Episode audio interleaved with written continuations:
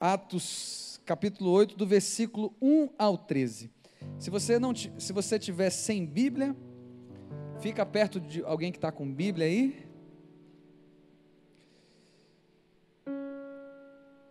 A palavra de Deus é viva, eficaz, é mais cortante que uma espada de dois gumes. E nessa noite eu tenho certeza que vai falar muito ao nosso coração. Quem achou aí, diga amém. Diz assim a palavra do Senhor: Naquela ocasião, desencadeou-se grande perseguição contra a igreja em Jerusalém. Todos, exceto os apóstolos, foram dispersos pelas regiões da Judéia e de Samaria. Alguns homens piedosos sepultaram Estevão e fizeram por causa dele grande lamentação. Saulo, por sua vez, devastava a igreja. Indo de casa em casa, arrastava homens e mulheres e os lançava na prisão. Os que haviam sido dispersos pregavam a palavra por onde quer que fosse. Indo Filipe para uma cidade de Samaria, ali lhes anunciava o Cristo. Quando a multidão ouviu Filipe e viu os sinais milagrosos que ele realizava, deu unânime atenção ao que ele dizia. Os espíritos imundos saíam de muitos, dando gritos, e muitos paralíticos e mancos foram curados. Glória a Deus. Assim houve grande alegria naquela cidade. Versículo 9. Um homem chamado Simão vinha praticando feitiçaria durante algum tempo naquela cidade, impressionando todo o povo de Samaria. Ele se dizia muito importante, e todo o povo, do mais simples ao mais rico, dava-lhe atenção e exclamava: Esse homem é o poder divino, conhecido como grande poder. Eles o seguiam, pois ele os havia iludido com suas mágicas durante muito tempo. No entanto, quando Filipe lhes pregou as boas novas do reino de Deus e do nome de Jesus Cristo, creram nele e foram batizados, tanto homens como mulheres. O próprio Simão também creu e foi batizado, e seguia Filipe por toda parte, observando maravilhado os grandes sinais e milagres que eram realizados. Amém? Queridos, o título da minha mensagem é Perseguição um impulso para o extraordinário. Talvez você de início pensar em uma perseguição não é algo muito legal. Aí você diz: como é que eu posso ser perseguido? Ou talvez eu pergunte para você: você já foi perseguido? Aí algumas pessoas podem dizer: ah, tem muita gente que fala de mim. Minha sogra fala de mim. Meu cunhado fala de mim. Eu estou sendo perseguido. Eu fiz uns negócios assim meio estranho lá no meu trabalho. Algumas coisas há tempo atrás aí que eu andei dando umas pisadas na bola Agora o povo descobriu, estão me perseguindo. Deixa eu esclarecer algo para você. Isso não é perseguição, isso é consequência de erro. Eu quero fazer essa diferença para você, lendo um texto de 1 Pedro, capítulo 4, versículo, do versículo 12 ao 16. Você nem precisa abrir que eu vou ler para você aqui, ó. Se quiser anotar, pode anotar. 1 Pedro 4, do versículo 12 ao 16, ele diz assim: Amados, não se surpreendam com o fogo que surge entre vocês para prová-los, como se algo estranho estivesse acontecendo. Mas alegrem-se à medida que participam dos sofrimentos de Cristo. Eu disse o quê? Sofrimentos de Cristo. Para que também, quando a sua glória for revelada, vocês exultem com grande alegria se vocês são insultados por causa do nome de Cristo, vou repetir, por causa do nome de Cristo, felizes são vocês, pois o Espírito da glória, o Espírito de Deus, repousa sobre vocês. Amém? Se algum de vocês sofre, que não seja como assassino, ladrão, criminoso, ou como quem se intromete em negócios alheios, contudo se sofre como cristão, não se envergonhe, mas glorifique a Deus por meio desse nome. Amém? Então, esse texto, ele faz uma grande diferença. Porque tem gente que vive pisando na bola, vive pecando no sentido, ah, mas todos nós pecamos, eu sei disso, mas o pecado para a gente tem que ser um acidente, não um planejamento. Aquelas pessoas, e essa perseguição que eu quero falar hoje, é a perseguição por amor a Cristo. E a perseguição que essa igreja estava enfrentando. E eu quero dizer para você que essa perseguição, ela é um impulso para você viver o extraordinário de Deus na sua vida. Você crê nisso? Então, queridos, essa perseguição aconteceu nessa época. Por, por conta do quê? Vou falar o contexto para você. Estevão foi morto. Foi morto como? Deram um tiro nele, uma bala perdida? Não. Ele foi apedrejado. Ele foi apedrejado por quê? Porque fez coisas erradas? Não. Estevão foi morto por ser fiel a Deus. Apedrejado. Enquanto ele estava sendo apedrejado, ele fez uma oração que talvez te lembre uma outra oração. Ele diz assim: Senhor, perdoa eles. Eles não sabem o que estão fazendo. E a Bíblia fala que na medida que ele estava orando e sendo apedrejado, ele viu Cristo à destra de Deus Pai após a morte de Estevão, após esse fato, desencadeou-se uma grande perseguição contra quem? A igreja. Quem é a igreja, irmão? É a tenda? É a iluminação? Não. A igreja é você. Bata assim no peito, diga: a igreja sou eu. Diga mais alto: a igreja sou eu carinhosamente para essa pessoa bonita que está do seu lado, diga assim: a igreja é você, lindão de Jesus. Você é a igreja. Então a perseguição veio contra a igreja. E eu devo dizer uma coisa para você: a Bíblia compara a igreja com a noiva. Ela é a noiva que aguarda o noivo Jesus. Ninguém pode tocar na noiva a não ser o noivo. Quem toca na noiva é o noivo. Então, cuidado quando você estiver também falando da igreja. Quando você abrir a boca para dizer, ah, a igreja só tem problema, você está falando da noiva de Jesus. A igreja desencadeou-se uma grande perseguição em função da morte de Estevão. E o que, que a gente aprende, querido? Primeiro que a igreja, ela tem uma missão. A palavra é, a, a igreja significa de dentro, a eclésia é de dentro para fora. Então a igreja, ela tem uma missão e a igreja está fundamentada sobre a rocha maior, Jesus. Eu explico para você. Quando Jesus falou para os discípulos, ele quis fazer uma pesquisa que não era do Ibope. Ele disse assim: O que, que o pessoal está falando a meu respeito? Eles disseram: Uns disseram que tu és João Batista, Jeremias ou um dos profetas. Aí Jesus fala para eles: E vocês? Quem vocês dizem quem eu sou? Aí Pedro vem e diz assim: Tu és o Cristo, o Filho do Deus vivo. Quando Pedro diz isso para Jesus, ele diz assim: Não foi carne nem sangue que te revelou, mas o meu Pai que está no céu. Eu, porém, te digo que tu és Pedro. E essa palavra no grego significa Petros, pedaço de uma rocha.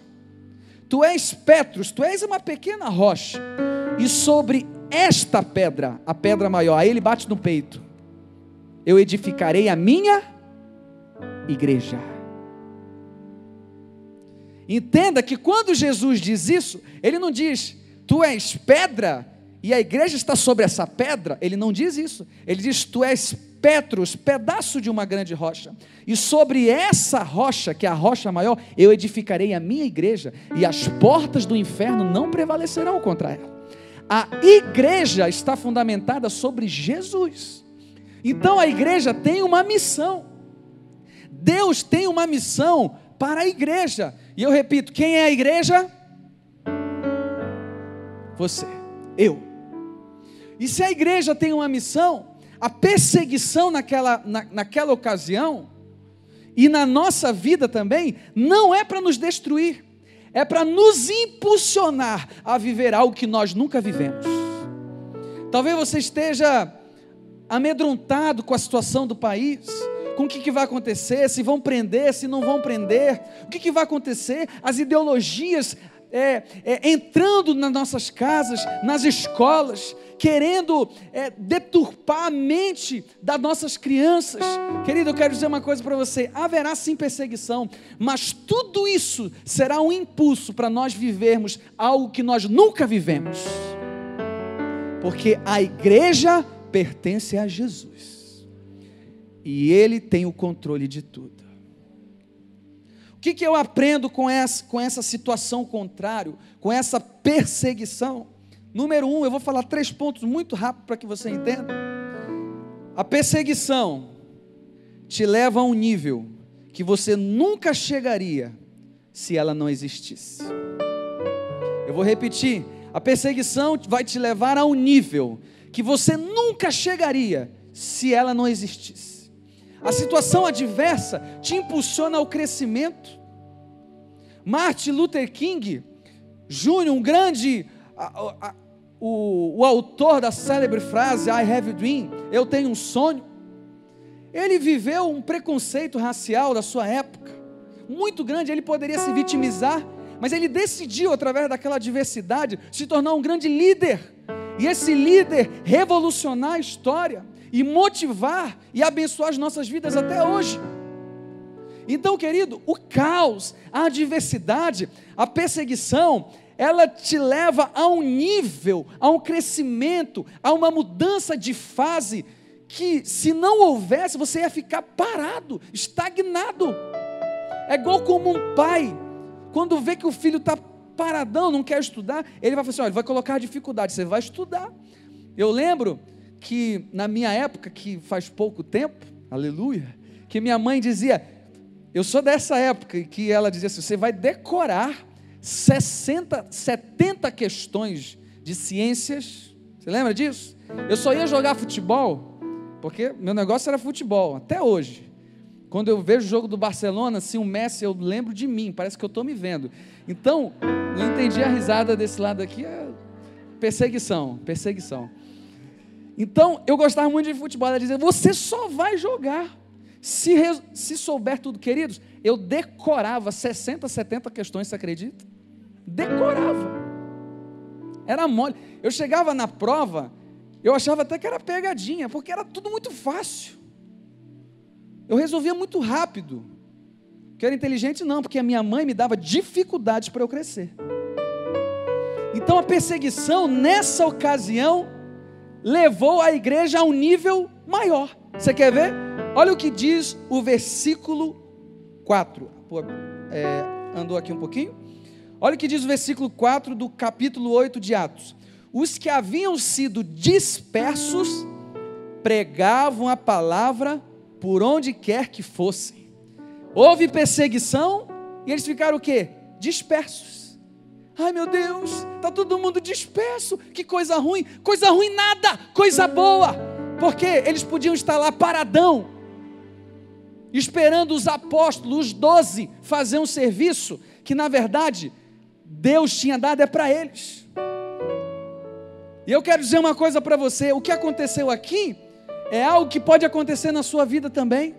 Vai vir uma dificuldade, talvez ela não é para te destruir, não, é para você orar mais, é para você buscar mais intimidade com Deus, é para você acordar e entender que a sua família precisa do teu joelho no chão, que você, pai, precisa ser um modelo para o seu filho. Você, mãe, precisa ser uma adjuntora do seu marido. E vem essa dificuldade, vem essa perseguição, vem esse caos que você não queria que acontecesse, mas veio. E é Deus te dizendo: Eu quero te mudar de face. Eu quero te levar para um nível maior. A igreja estava lá, e olha só, Atos 1,8 diz: Mas recebereis poder, dunamis, uma dinamite, ao descer sobre vós o Espírito Santo, e sereis minhas testemunhas, tanto em Jerusalém, Judéia, Samaria e até os confins da terra. Sabe o que aconteceu aqui? Cumprimento da promessa. Porque eles ficaram lá só em Jerusalém. Uh, que legal, que bacana. Aí Deus falou assim: o quê?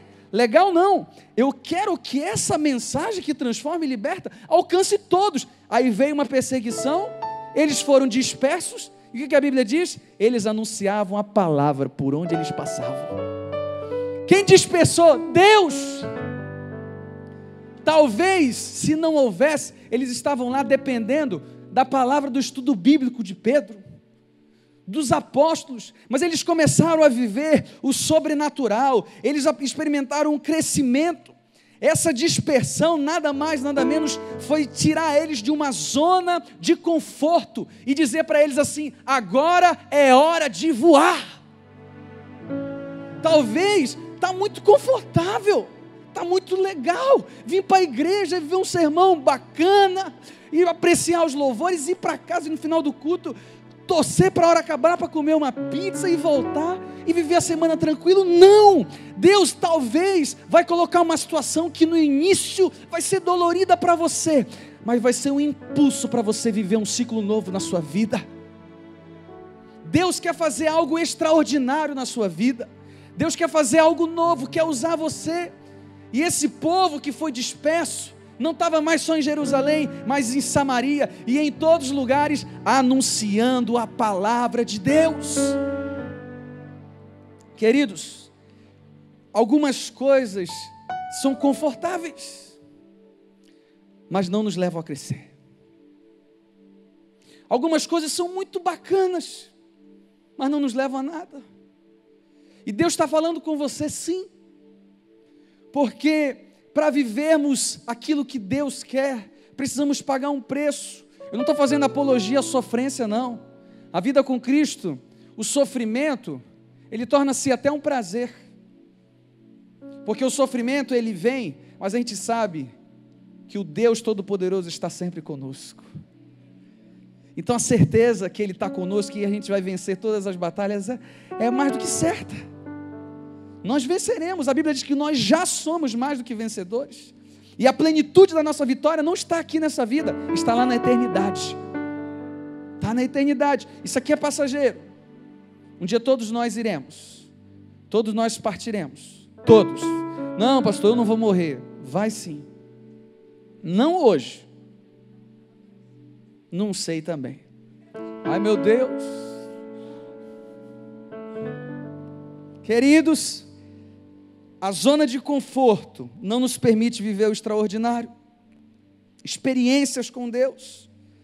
Essa descentralização foi muito boa, porque tem muita gente que acha só o pastor Josué vai pregar, só ele vai liderar a cela. Não, todos nós. Essa perseguição fez eles descobrirem algo que nem eles sabiam que tinham. Meu Deus, eu sei pregar. Eu sei cantar, agora não tem, todo mundo disperso. Chama Pedro lá para dar a palavra. Não, Pedro não está. Pedro está lá em Jerusalém. E agora o que a gente faz? Prega você. Mas como é que é? Começa a falar e Deus começou a usar. E as coisas começaram a acontecer. Sabe igual aquele filho que tudo depende do pai, mas quando o pai não está por perto, ele vai dar um jeito. Igual aquele meme que tem na internet, do pai que pega o filho e joga ele assim na água, já viu? O que, você está fazendo? Aí a mulher chega, o que, que você está fazendo? Estou ensinando ele a nadar. E, e, e, se ele, e se ele se afogar? Eu, eu, jogo você. Mas eu não sei nadar. Ela fala assim, e ele já olha assim, já com medo, ela já fica ó, com medo dele jogar ela na, na água também. Joga na água. Ele vai ter que dar um jeito. Não que irresponsavelmente Deus faça isso conosco, queridos. Mas eu quero dizer que muitas vezes as adversidades, a perseguição vai nos levar a viver coisas que nós nunca viveríamos. Gideão, com 300 homens, viu extraordinário. Você imagina o que é isso? Estava lá na zona de conforto, estava lá, anos oprimido pelos midianitas. Deus vem para ele: olha, eu vou mudar tudo isso aqui, ó. Eu vou botar você numa zona que você não queria estar, mas eu, eu sou o menor. Você sempre dá essa desculpa, fala a verdade. Eu não dou conta. Eu sou pequeno, não sei pregar, não sei falar, não sei fazer isso, não sei aquilo. Você dá tanta desculpa. E Deus está falando assim: quem disse que eu preciso de tanto talento seu? A minha graça te basta. E ele fez isso com Gideão para dizer: Olha, eu vou te colocar com 300 só, para você entender que de fato não tem nada a ver com a força de vocês, tem a ver com a tua obediência e entender que eu vou na frente.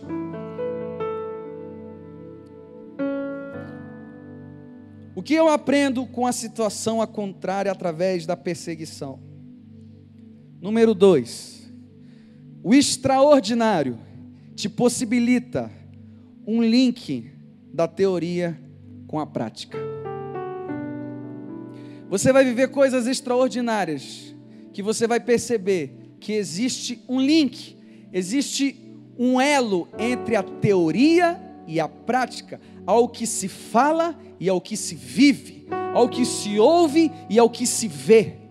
Olha o que diz o versículo 4, versículo 5 agora.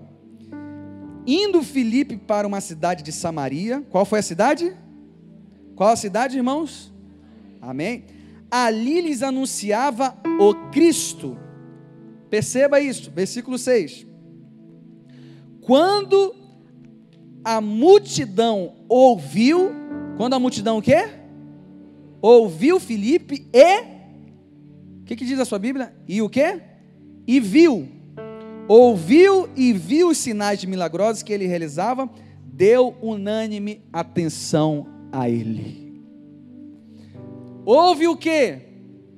Filipe começou a pregar e ele começou a anunciar e eles começaram a ouvir, mas não somente ouvir, eles começaram a ver. O extraordinário na sua vida vai ser tão grande que as pessoas não vão só ouvir você falar mas vão ver em você uma mudança. Você será um instrumento de mudança.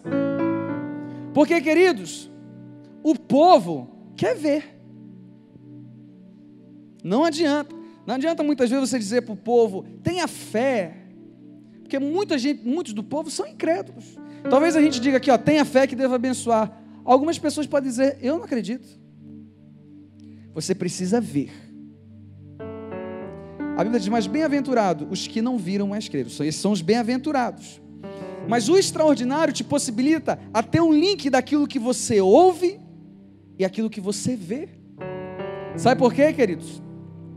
As pessoas não querem mais ouvir o seu discurso, elas querem ver a sua mudança.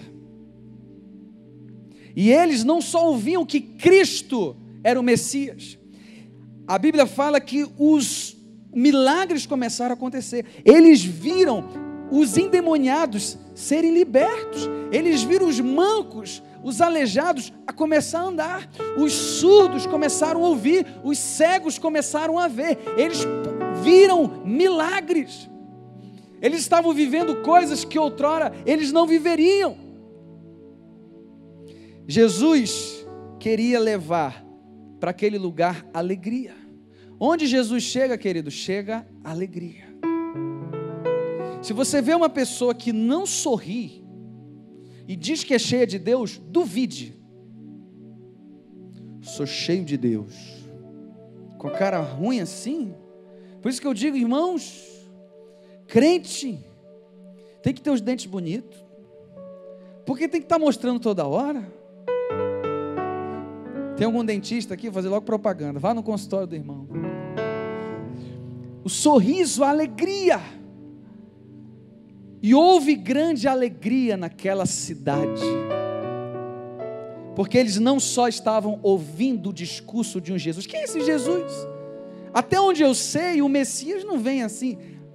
Mas não era só ouvir, eles viam milagres.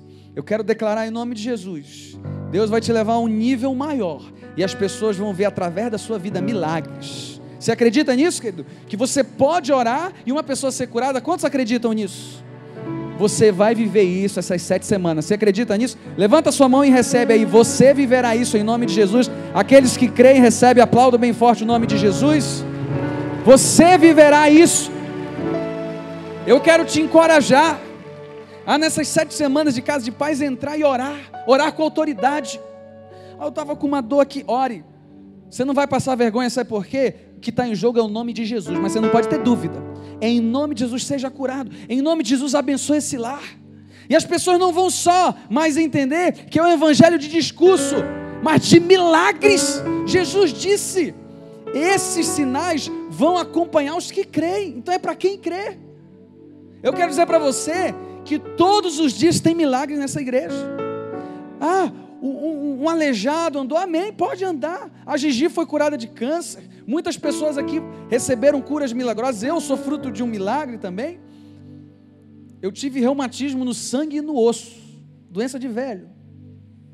Com oito anos de idade, tinha que tomar uma bezetacil todo dia. Quem já tomou bezetacil? É legal, né, irmãos?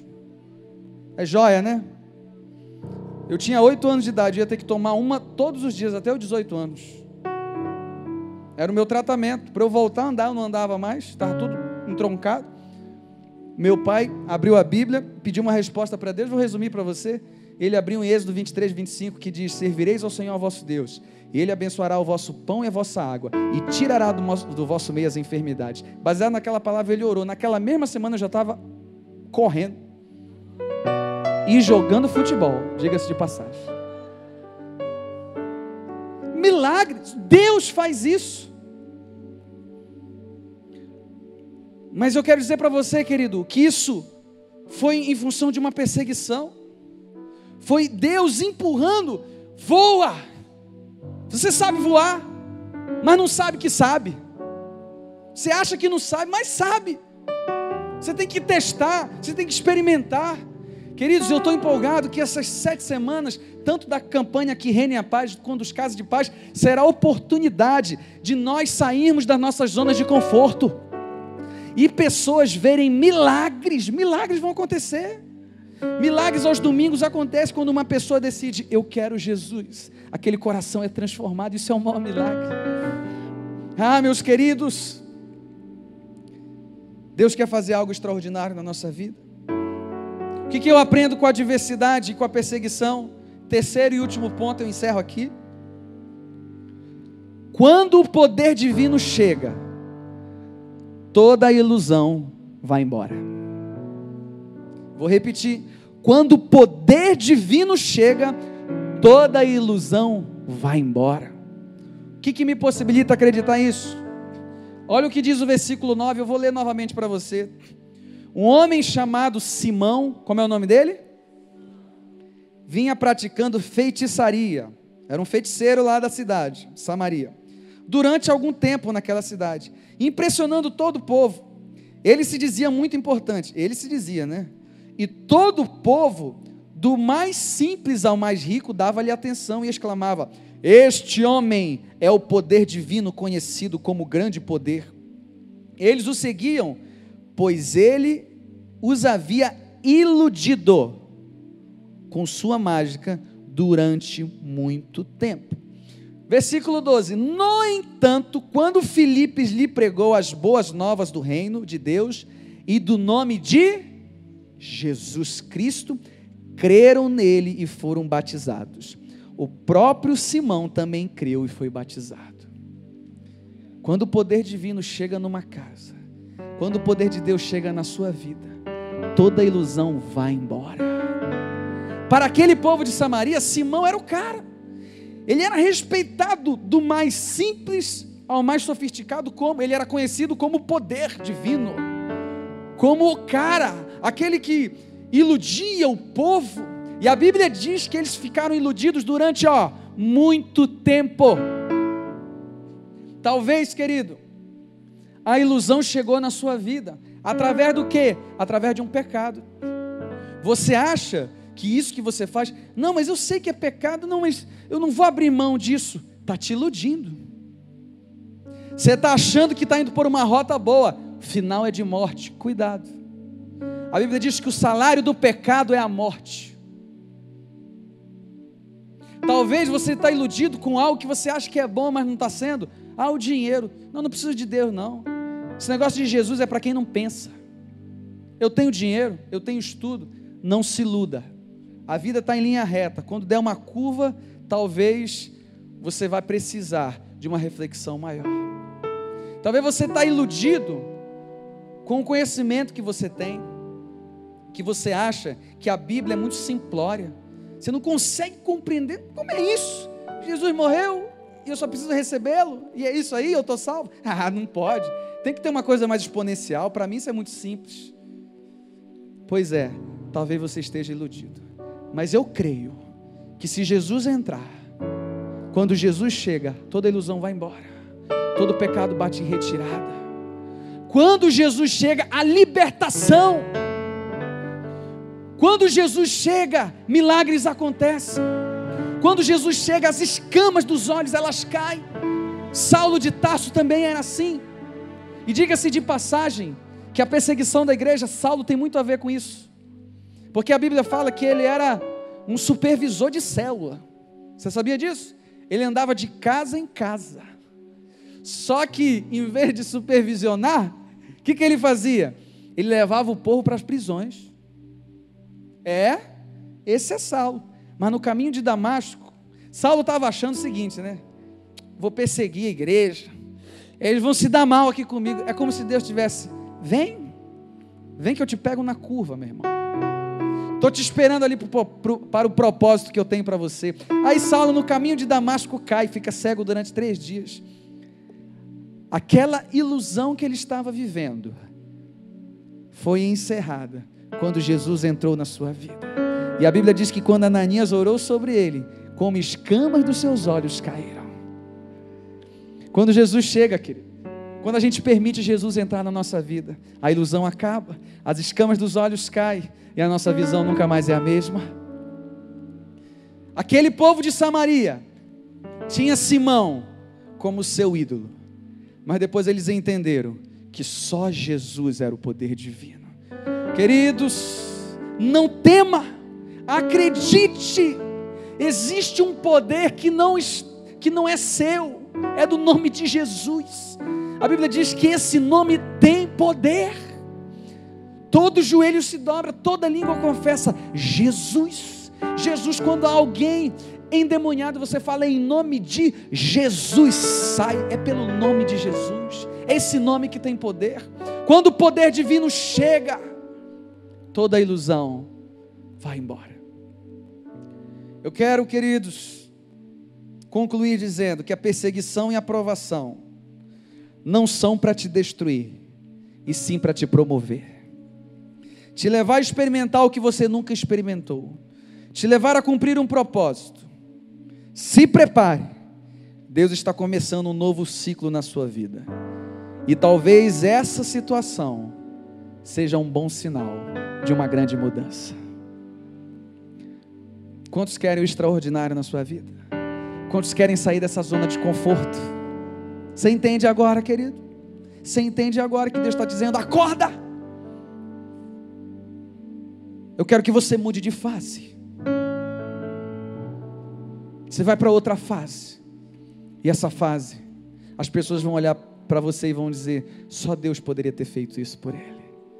Porque milagres e sinais vão acontecer.